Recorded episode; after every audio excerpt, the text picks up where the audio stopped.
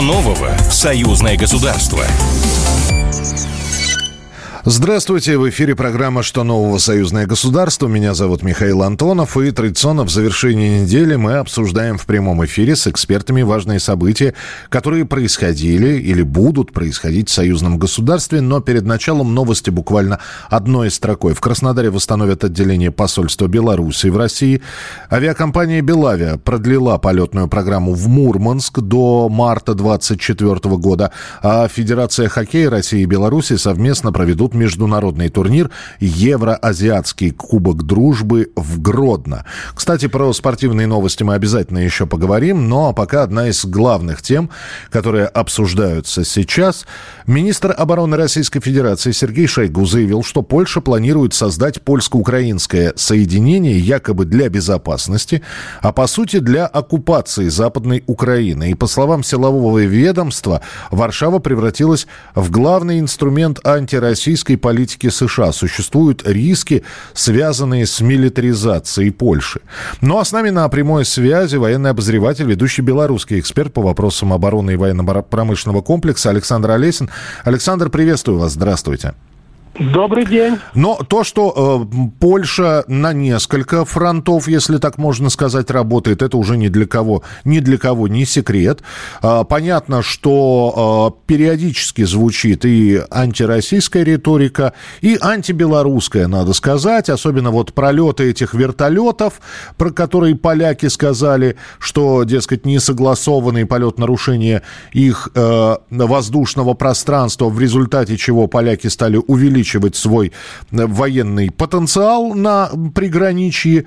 Все это, как говорят, неспроста. Кто-то говорит, что это попытка провокации, кто-то говорит о хорошо продуманной операции. Вот вы как мыслите и что видите на данный момент? Ну, я вижу стремление Польши к обострению ситуации на границе. И, в общем, э, вот эта вот провокационная военная деятельность, накачка польских прилежащих к границе регионов вооруженными силами, говорит о том, что э, поляки отрабатывают какую-то программу. Что они хотят? Я думаю, здесь рассчитано все на внешнего и внутреннего потребителя. Внешний потребитель. Э, Соединенные Штаты поддерживают Польшу, и Польша видит в США единственного своего надежного военного сотрудника и хочет потребовать от США увеличения инвестиций, так как она является правым флангом НАТО, передовым рубежом, первой траншеей, которая охраняет НАТО от российской и белорусской агрессии.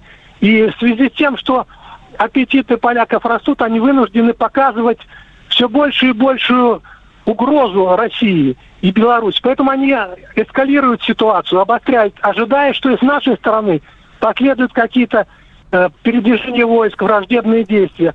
Ну и второе, это электоральная кампания, которая в Польше должна пройти в, в эти два года. Осенью выборы в парламент, в следующем году выборы президента. И учитывая отсутствие экономических успехов, Польша старается э, своих граждан убедить в том, что существует военная угроза. Надо сплачиваться вокруг правящей партии, забыть про экономические и социальные противоречия. И, э, в общем, похоже, что это удается, потому что большое количество граждан Польши настроено э, русофобски и белорусофобски. Польша мировой рекордсмен по, по русофобии. И, в общем, это чревато, конечно, возникновением на границе э, каких-то, может быть, даже и вооруженных столкновений, провокаций. Я думаю, что такая политика очень опасна. А вы считаете, что провокации будут продолжаться или э, будут ждать ту же самую реакцию Беларуси на увеличение военных на границе? Ну, вы же опять, как военный эксперт, понимаете, что на это должна быть какая-то реакция. Просто так это оставить не... Вот, чтобы это было, будет какая-то реакция. А они будут усиливать это все, усиливать, усиливать и усиливать. И вот до какой а, поры это все дойдет? Здесь ведь серьезный вопрос. Ну, я думаю, что они ждать не будут, а будут дальше провоцировать. Они будут усиливать градус военной напряженности на границе. И, в общем, тут какая существует опасность? Что события могут выйти из-под контроля польского руководства. Если все время в уши польских граждан, и в том числе и военнослужащих, вливается тезис о том, что Россия и Беларусь завтра могут напасть, не исключаю, что какой-то военнослужащий может не выдержать. И может на, на границе начаться и стрельба, и нечто подобное. Поэтому такое развитие событий очень-очень опасно. И э, я думаю, что пока поляки не пройдут электоральную кампанию, будет э, градус напряженности только по нарастающей расти. И тут нам надо быть очень внимательным. С одной стороны, не поддаваться на провокацию, с другой стороны, быть готовым пресечь значит, э, прямое вторжение на нашу территорию. Угу. А, но вы вот уже не второй раз сказали за наше общение про вторжение. Вы верите в это? Ну, понимаете, конечно, прямой агрессии со стороны Польши э, вряд ли стоит ожидать. Но э, разрабатываются планы, и поляки это признают, что в случае возникновения каких-то, э, как они говорят, революционных событий в Беларуси, возникновения вооруженной оппозиции – польская армия должна быть готова вооруженные силы поддержать тех людей, которые восстанут против режима Лукашенко. То есть как некий косовский, косовский вариант. Об этом, в частности, заявил бывший командующий сухопутными войсками Польши Вальдемар Шипчак. И я думаю, что попытаются с территории Украины забросить под флагом белорусской оппозиции некие незаконные вооруженные формирования, которые будут пытаться отхватить какой-то кусок белорусской территории, объявить себя независимой от центрального правительства и призвать на помощь э, прогрессивное, в кавычках, человечество.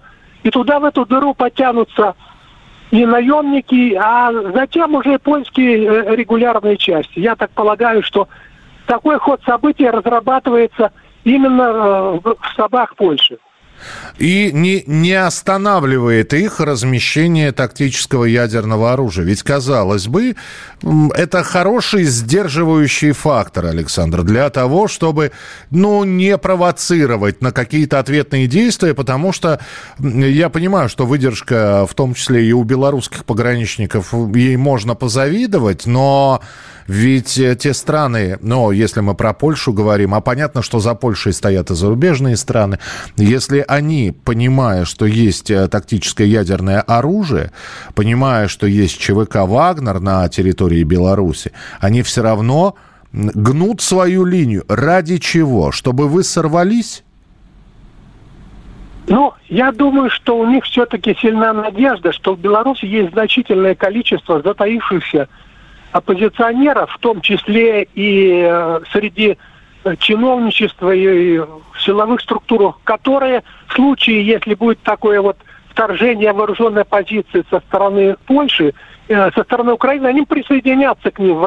Возникнет некая гражданская война, паралич центральной власти, и, собственно, некому будет тогда управлять э, защитой, защитой белорусского государства. Хотя э, белорусское руководство всячески своими действиями старается разубедить э, поляков в том, что этот план реален, но все-таки, похоже, они работают именно в этом направлении. А вот э, упоминая этих граждан, которые пока скрытны или, может быть, не проявляют себя, вы имеете в виду, они находятся на территории Беларуси, они вот э, в процессе ожидания, да, находятся? Потому что мне всегда казалось, что после лета 2020 года их количество, если не стремится к нулю, то приблизилось очень близко к, к этой цифре.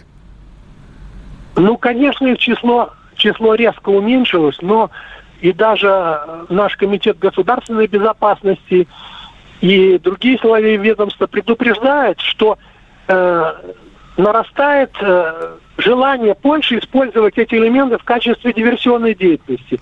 Э, значит, чтобы они осуществляли провокации на железной дороге, э, подрыв военных объектов, э, значит, террористические действия против депутатов, против сторонников правительства.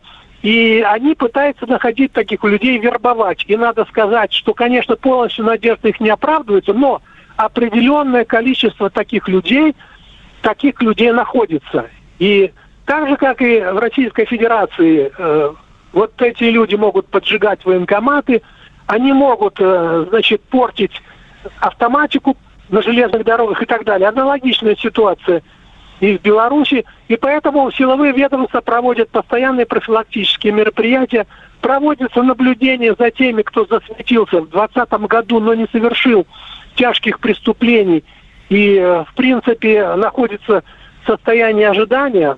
Я думаю, что если не предпринимать соответствующих мер, то опасность достаточно реальна. Ну, э, я очень надеюсь на то, что э, вот эти вот э, граждане, товарищи, про которые вы сказали, да, здесь самый важный момент, что, собственно говоря, на территории России нет смертной казни, а за терроризм в Беларуси есть смертная казнь. Александр, спасибо большое. Александр Олесин, военный обозреватель, ведущий белорусский эксперт по вопросам обороны и военно-промышленного комплекса. Ну и коротко про спортивные новости, я о них говорил. Вторые игры СНГ в Беларуси подходят к своему завершению по общему числу медалей Россия находится на первом месте. На второй строчке Беларусь. Замыкает тройку лидеров Узбекистан. И в связи с этим президент Беларуси Александр Лукашенко отметил, что не видит никаких проблем в подготовке белорусских спортсменов. Ну и самое главное, было сказано, что подобные игры обязательно будут продолжены. С вами была программа «Что нового? Союзное государство». Встретимся через неделю. Что нового? Союзное государство.